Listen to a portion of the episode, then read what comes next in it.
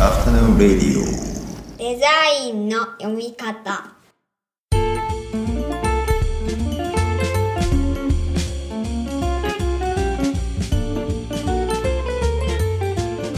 アフタヌーンレディオデザインの読み方。大林博です。こんにちは。中村正弘です。こんにちは。この番組は我々2人がデザインの基礎過程をプロトタイピングするプロジェクトデザインの読み方のポッドキャストになりますはいじゃあよろしくお願いしますはい、お願いします。と今回も前回に引き続いて地域価値競争センターの今田淳さんにゲストでお越しいただいてますじゃあ今田さん引き続きよろしくお願いしますお願いします。この日本の美を読むの、あの、読書会イベントに関してはな、なんだかんだ僕ほぼコンプリートしてて、なんかいつの間にかちょっと今田さんとサポートというかコンビを組むような感じに、あの、進行してるっていうところもあるんですけど、前半で今田さんの方がそのね、あのどういうスタイルでやったかという話されてたんですけど、割とその持ち寄った本で、あの、ここみんなでちょっと共有したいみたいなテクストを結構読み上げていくようなスタイルが初期的には多かったかなっていうのを結構思い出してたんですよね。これ、まあタイトルがそういうことになってるわけですけど、あの美を読むってなってて、美を見るではないんですよ、やっぱりこれ。で、それやっぱり今田さんがね、あのおっしゃってるような、その、なんか美の周りに哲学なるもの、思想なるものがあるんじゃないかというところの象徴してるなという気がするんですよね。だからまあ、なんでしょうね。やっぱり見るではなくて読んでいくものである。まあそれは当然あの読書会だからテクストを読んでいくことにはなるんだけど、でもやっぱりその、そこにあるものをいかに読むかというところで、あの、なんか結構その辺のね、タイトルの妙もあったかなっていう気もしますよね。そうですよね。しかも、あの、これは無意識だったんですけど、あの、最初の頃は読むを漢字で、あの、読書の読で書いてて、うん。まあ、単純にこう、テクストを読むってことが一義的にあったからそうだったんですけど、なんかいつの間にか、あの、無意識に、ひらがなの読むに開いてまして、あの多分なんか意図としてはテクストだけじゃなくいろんなまあ文脈含め、うん。あのなんか読むっていうところに多分落ち着いて、なんか気づけばひらがなにタイトルがなってたっていう感じです、ね。デザインの読み方と一緒ですねそうなんですよ、そうなんですよ。そうなんですよ。なんかあの、すごくあの、個人的な話をすれば、両方とも2017年に、あの、関わってるイベントと、プロジェクトとして出てきたのが2つで、で、ちょうどだからスクー版の確かに確かに。デザインの読み方もね、あの、その頃立ち上がってたこともあるので、だからあの、日本の美を読みながらデザインを読んでるこの6年間になりますね、僕。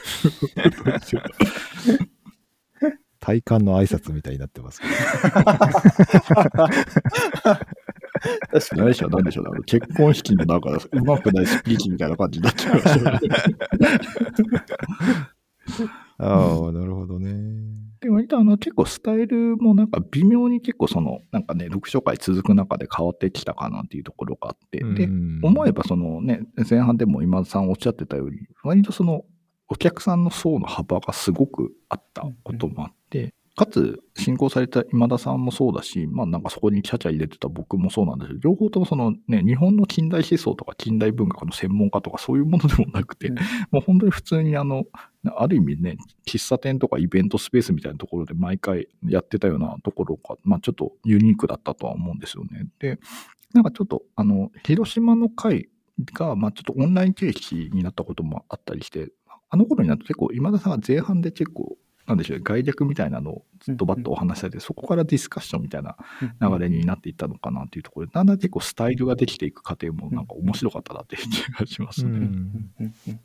毎回そのテーマに対して話したいことがだんだんちゃんと明確になってくるせいも繰り返す中で、あの、同じようなことだけど、どんどん精度が上がっていく感じっていうのはね、ちょっとなんか東洋的プロセスだなって今思うと思ったりしますけどね。うんうんうん確かに面白いですね。で、そういうふうにスタイルは変わっていくんだけれど、なんか最初の頃に来てたお客さんとかが言ってくれてたこととかって、なんかその後、回を重ねていく中で大事だなっていうふうに思ってくることと、そんなにこうなんかズレがないっていうところが、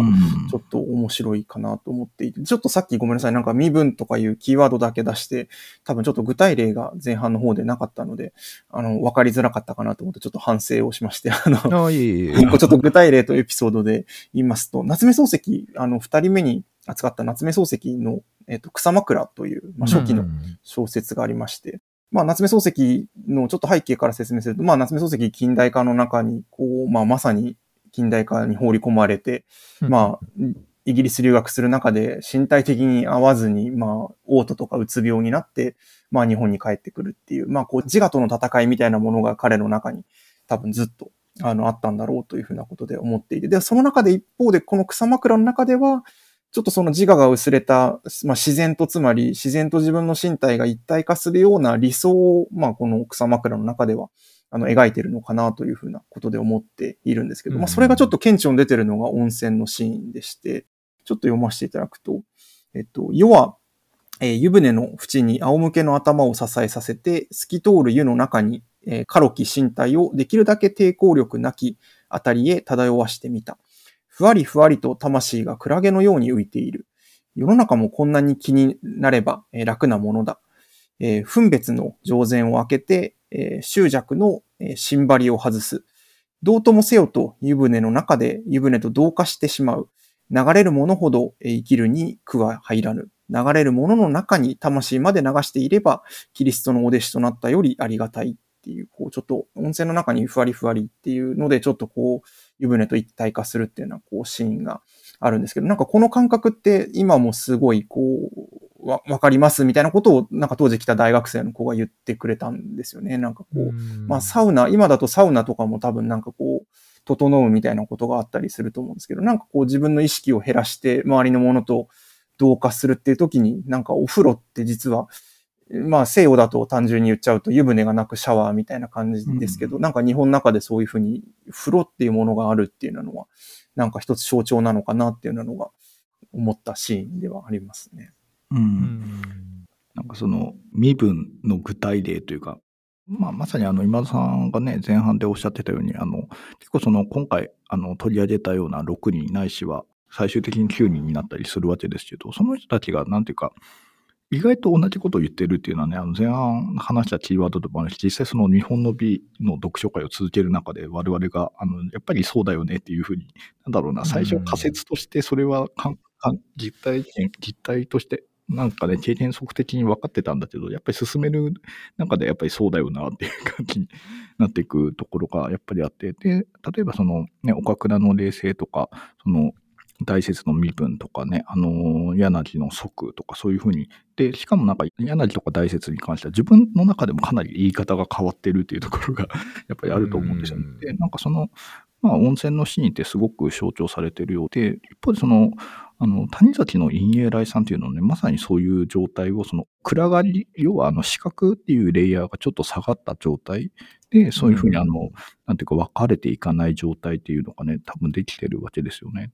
まあ、陰影来さんで一番有名と多分されてるだろう、あの、羊羹の下りってあると思うんですけど、あれ、羊羹が口の中に入ってくる描写なんですよね。で、その羊羹もその、なんでしょうね、部屋の暗がりのがの塊を食べるようなそういう感覚になってたりして、で、その時に多分自分が食べてるというよりも、なんかその室内の一部に自分が同化してる感覚っていうところが多分谷崎としてはね、なんか言いたかったんじゃなかろうかっていう気もしたりして、なんかその辺のなんか分かれていかない感覚っていうところが、結構その、この読書会6年間ぐらい続けてきた時の実感でもあるし、まあ実際それで思い出すのが、あの、読書会、陰影来さんをやった時、今田さんがあの、ろうそく持ち込まれて、和 和ろうそくをあの持ち込まれて、で、その明かりで20人、30人弱くらいいらっしたのかなで、しかも遅い時間にやったということで、本当にまさにあの、それだけの人数がいながらも、なんかその圧迫感とかじゃなくて、暗い中でやると結構みんなが輪郭が溶けていくような感覚があるのがちょっと面白かったですよね。なんかそんなにいたっけでもいたよな、みたいな感じが結構しましたよね。うんそうですよね。でも結局本の、あの、本読めなくて明かりで、あの、結局、確かに。すぐ明かりつけるみたいな感じでした確かに。そうですね。なんかは話す人のところにろうそくが回ってくる。今ほどちょっとオカルトっぽい感じになってたそうです。えー怪しい感じ怪しい感じ。うんなんかでもまあ、身体感覚といえばそれまでかもしれないですけど、なんか今ふと話聞いてて思ったというか思い出したのが、昔なんか仏教哲学面白いなと思って、うんで、うんちょっと独自にいろいろ調べたりとかしてたんですけど、へえすごい。西洋哲学って構造的にすごく書かれてるじゃないですか。なんかでも、仏教哲学って同じことをいろんな角度で何回も言うっていうのがずっと続いてて、最初めちゃくちゃ読みにくかったんですよ。うん要するにその構造を読み解こうとしてたんですけど、うんでもなんか、油絵じゃないですけど、同じところをこう塗り続けるみたいな感覚があって、あなんかこういうもんなんだなっていうか、要は分かるまで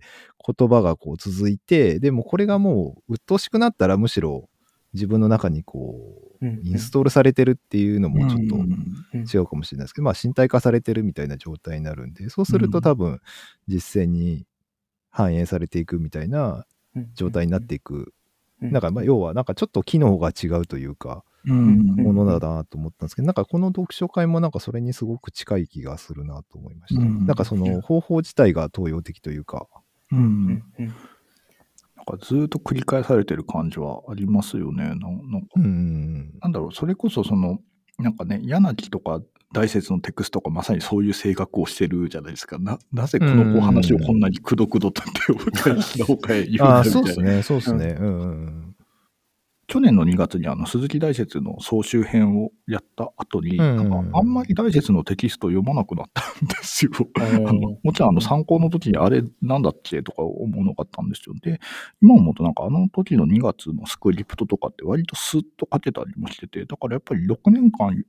ぱり最初、あの、この読書会始まる頃って結構苦労しながら読んでた感覚って覚えてるんですよね。なんか何言っとんじゃみたいなところとかもあるし、なんかやっぱ抽象度ものすごい高かったりもするわけで。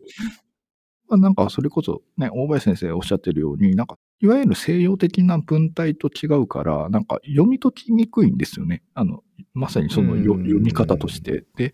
でもなんかその、それをなんかうまくつつないでいきながら、で、こうやって読書会の機会で、なんかそれがね、なんか6年とか5年とか続いてた中で、なんか、割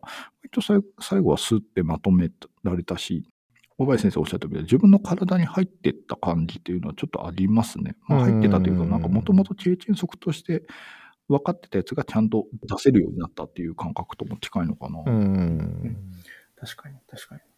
この読書会に関して、なんか、今田さんとのやりとりがだんだんスムーズになってるんですよ。なんか、ああうんの呼吸というか。うん。そうですよね、そうですよね。なんか、その構造、なんかそのぐるぐる回る構造をメタ的に認知できたみたいなところが ある。あーなんか、結局、こう、うん大説がじゃあ、身分っていう、なんかタイトル、込み出しとしては身分ってついてるけど、でも結局身分の定義を全然しないみたいな、なんかこう、うん輪郭を何回もなぞったり、あと、これは身分ではないっていう否定から入ったり、あるいはなんか矛盾の中でそれが浮かび上がったりみたいなことを、永遠と、なんかその構造を理解してれば、なんかそれに身を任せながら乗っていけると、すごいすんなり読めるみたいな感覚はありました。そうですよね。そうそううん日本的冷静もね、冷静はこれであるとは言わないですもんね。あのずっとこれは冷静ではないみたいな話をしてるっていうところがあるから。そうなんですよね。明確にみんなで、その、これがこうですとは言えないんだけど、ただ、なんでしょうね。やっぱりあの、あれだけ、あの、リピーターの人たちも多くて、なんかみんなやっぱりその、同じ経験としては残っていくんですよね。なんかその、筆者が言わんとしたことっていうのをなんとなく体の中に留めて、じゃあ次ちょっとこの人のテーマで行こうかみたいな感じで。うんうんううんん。まあ第1シーズンとか特にそうでしたけれども、なんかだんだん時間伸びてったじゃないですか。はいみんな話したいことがどんどん増えてって。うんなんかあの感じも結構面白かったなっていうのがありますね。はいそうですよね。でもなんか、あの、総合して言うと、さっき前半で小林先生が言ったように、その、なんかじ実践に基づいてるものが東洋思想であるからこそ、なんか逆に読書会に向いてるのかなっていうふうにも思ったりして、うんこう、なんかそれぞれの感覚とか行動を話すっていうことで、なんか正解がないから、そこをちょっとこう、話しやすいと言いますか。まあな、なんか何を話してもいいから、自分がこのテキストから感じ取ったことを話していくっていうの、それのシェアみたいなことって、実はなんか読書会向きだったのかもみたいなこともちょっと思ったりしましたね。自分の経験則で語っていく人、それなりいらっしゃいましたよね。そうなんですよね、そうなんうですよね。うそうですね。そう思うと、なんか今田さんとか僕とか、なんか途中からその話の振り方として、なんか身近な例を引き出していくようなところがちょっと面白さになってたような感じも。あったかもしれないですよねうんそうですね、そうですね。うんこうか、解釈というか、別にそれが間違ってても誤誤読であったとしても、なんか、いそれが実践につながってたらよ良いと言いますか。なんかそれでどう感じたかが、うんそれ別になんか正解は本当にあるわけではないので、あ、この人はこう感じたんだなっていうことが、なんかちょっと参考になるものもあればならないものももちろんありますけど、なんかそれで、うんそれで良いというか、なんか、だから読書会やりやすかったのかなと思いますね。うんなんかあんまり、ここれは、この人なんか、あの、せ割と西洋的な内容を扱ってると、これ、この人こいつ何言ってんだみたいな風に なんかなりがちなところが、別になんか何言ってても、うなんかしっくりくる部分があるみたいなところがあったかもしうれないですね。んうん。途中から主体が逆転するんですよね。最初は本の、本をテーマに話してるはずなんだけど、途中からやっぱりそのうん読んだ人たちの身体感覚になんか乗り移っていってる。うんそれぞれの感想を通じながら、なんていうかその、あのテクストの本、その趣旨を浮かび上がらせていくような感じっていうのが面白かったよなんかテテクストからダイレクトになんか浮かび上がらせるっていう感じじゃなかったですよね。必ずそれぞれの経験が一回うんうんワンクッションはい入るっていうところが面白くて、ちょっとなんかみ、みこっぽい感じですよね、皆さんがそれぞれ。うん確かに。なんかふと思ったんですけど、話聞きながら。なんか西洋の思想って主体が強くてというか主体的で客観的、要はなんか主体客体あと主観、客観ってありますけど要は体と見るっていう行為だと思うんですけどうんそれで言うとまあ主体的で客観的って感じで東洋は客体的で主観的なのかなと思いました、うんあー確かに。。あー確かにそう。なんとなく。うん。なんかすごい。いいいことに気づいたような、すげえ当たり前のこと言ってるような、いやいやいや。なんとも言えない感じですいやいや。でも、あの、多分あれですね、あの、この読書会のリズムをちゃんと大林先生掴んできてらっしゃる感じがします。ああ、そそんな感じですか、そうそういう感じで進んでたんですよね。で、はないんかでもその今のね、大林先生の話もあると、結局なんか今田さんがその美の周りに、あの、あの思想があるっていうようなところの話とも結構つながってくるような気がしてて。まあ主観的ってことですよね。うん、ちょうどそのほら、あの、バージラブローの会の質疑で出てきたときに、そのタイミングで僕が答えたか、それともそのうん後、ポッドキャストで答えたかわからないですけど、半々ですね。半々ですよね。途中で時間なくなったんで。完全に時間切れだったんですよ。だから今回のその、くるみ堂のイベントも時間気をつけなきゃと勝手に思ってるんですよ。確かに。バージラブローがそのリファレンスとして過去のあのスタイルを引用して編集するみたいな話から来てると思うんですよ。我々のそのリファレンスとかアーカイブって何ぞやっていう話だったんですけど、それに対してなんか、あの、形じゃなくて型なんじゃないかというようなうん、あのうん答え方を多分、まあ、このポッドキャストでしたような気もするんですよ。そういうことがあると思うんですよ。だから実際その顕在化した形というよりも、その背景をどう読み解くかの方が実は、なんか我々にとってリファレンス。だから、あの、いわゆる本家取りって言った時にどこを指してるかっていうと、なんか意外とその、え、これで本家取りなのみたいなの結構あったりするじゃないですか。なんかうん。構造の方をなんかトレースしてて、顕在化したものは全然印象が違うみたいなこともあったりするわけ。で、なんかその辺が今回のそのタイトルの読むなんだろうなっていう気がしてて、今回その、このポッドキャストに合わせて、その当時、第一シーズンの時に出してたあのね、あの、フリーペーパー、あの、読み返したんですけど、うんなんか今思うとだいぶ解像度荒いんですけど、でもなんか掴んでるキーワードはそんなに変わってないんですね、我々として。だからやっぱり、まあ同じことを繰り返しながら見ていて、でやっぱりその形というよりも型の解像度が上がってきてるような感覚ってあるかなって思いながら、ちょっとちょうん、あの、話してました。なんかこんな曖昧な話になってくんだな、だんだん。なんかでもテクスト読みながら型ができていくって感じじゃないですかね。うん、多分そうなんですよ。この読書会は。うんで、なんか多分その方は結構それぞれ違うものもあったりとかして。うんですね。そんな感覚ですね、まさに。うん。あのーなんか自分が思ってたことをこのテクストによって、なんかその、さっきの小林先生の型ができてきたり、過去のことを、過去から、なんか過去の自分の経験をリファレンスとして引っ張ってきて、あ、なんかそれって型だったんだみたいなことがちょっと浮かび上がってくるみたいなことをみんながやってるのは稀有な感じかもしれないなっていうのは思いますね。客観的に見るとちょっと怪しいかもしれないなっていうのと、同時に。はい。うんなんかその主観性の強さが多分さっき今田さん言われてた宗教的な感じの雰囲気っていうか じゃないかなと思います、うん、うん、うん、うん。そうなんですよね、そうなんですよね。今回、あのね、ちょっと改めて5月のイベントをやるわけですけど、あの 2023?2013 番。2023、はいはい、国分寺から そうですよ。どっちにしろ、あの、話、声に出すと恥ずかしいっていうのが超分かったということでしょう。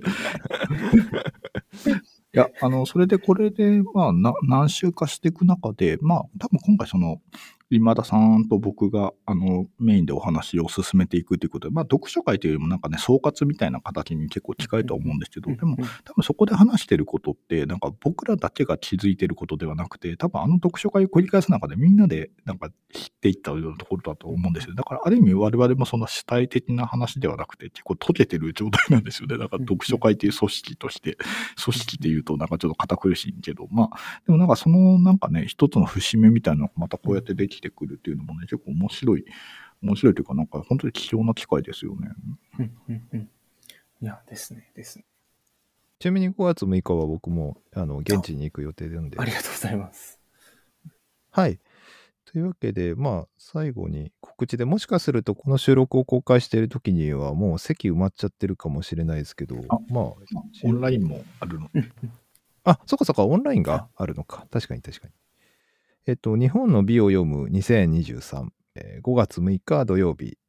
19時から、くるみ堂喫茶店。これはあれですね、会場ですね。2500円。で、えー配信が2000円。で、会場参加で学割だと500円引きっていう感じでやってますので、よかったら皆さん足を運ぶ、もしくは、ズームにアクセスしてみてください。なんて言うんだろう、その時パソコンを立ち上げてって言うスマホもあるなと思ったんで。ぜひぜひ。なんかでも今日お話しして、ちょっとノリが分かったというか、あなんとなくそうっすね。この間というか前々回かな、ポッドキャストで少しあの話したんですけど、お茶会とかもかなり近い雰囲気、まあ、まあまさにあれが 東洋文化ど真ん中っていうか、茶の本の茶だっていううんうんことなんですけど、なんかだからお、茶で語られますからね。お茶を中。そう、なんかだから、またそれはそれで別途話したいなとか今日も改めて思ったんですけど、その、その時のまあなんかお茶入れてくれてる子が言ってたのが、みんなでお風呂入ってるような雰囲気になるのがいいっていう言い方してたんですよ。面白い。で、なんか確かになんかそういう感じになることって、本当に風呂一緒に入んないとないんで、物理的に。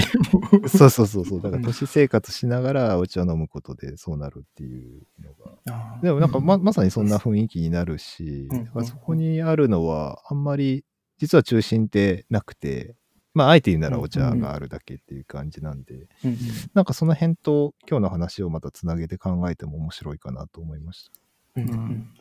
ですねなんか。そう思うと、なんか水を介する文化ですよね。やっぱりその確かに、いや、東洋文化ほんとそんな感じしますね。お茶お風呂うんえーちょっとなんか僕の仮説、仮説でも何でもなくて誰も言ってることだと思うんですけど、なんかやっぱ湿度が高いっていうのは一つあるあと思うんですよね。あ、確かに。で特に日本って海に囲まれて山がね、あの国土の7割ぐらいあるわけですよね。で、あの谷崎が言ってるようなね、あのインゲライさんで言うような柔らかい光って、あれ、要は水蒸気で拡散してる光のことなので、うん。まあ、なんかそうんの、ある意味その水蒸気、あの湿度が高いことによって、なんかその水っていうインターフェースがず我々の周りにあって、で、それによってなんか、あの、つながってる、つながってるというか、溶けてる状態に常に実はあるんじゃなかろうかっていう気もちょっとするんですけど、いいっすね。うん水というインターフェース。言ってみたかったワードみたいになってます 究極の何も言ってないワードというか。それっぽく言ってみたい。本当になんかつかみどころがないってこのことだなと思いまし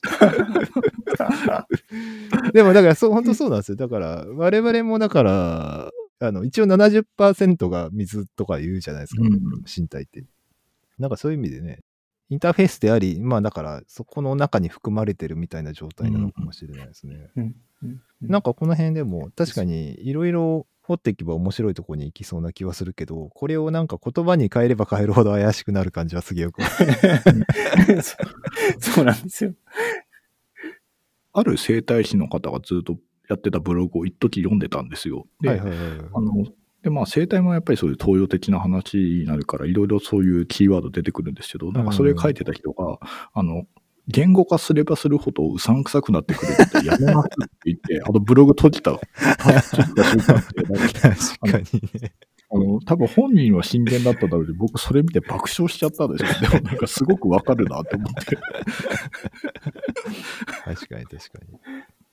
ゴッドハンドみたいなね。そうそうなんですよね。確かにでもね、本人たちの中ではちゃんとあるんでしょうけどね、その理屈みたいなものがあるんだろうけど、確かに言えば言うほど怪しくなるっていうのは、まあまあ、まあそうですよね。あ、そうですね。そのゴッドハンドって言ってるのはもう鼻から怪しいやつで、だから、その、書けば書くほどゴッドハンドに近づいていくのがきついっていうことですよね。ああ、多分そうですね。うんそっち側に行きたくないという意思が多分ブログをやめさせたっていう。行きたくないでしょでしょうね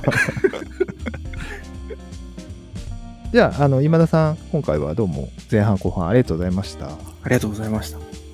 では皆さん、また次回お会いしましょう。この後も素敵な午後をお過ごしください。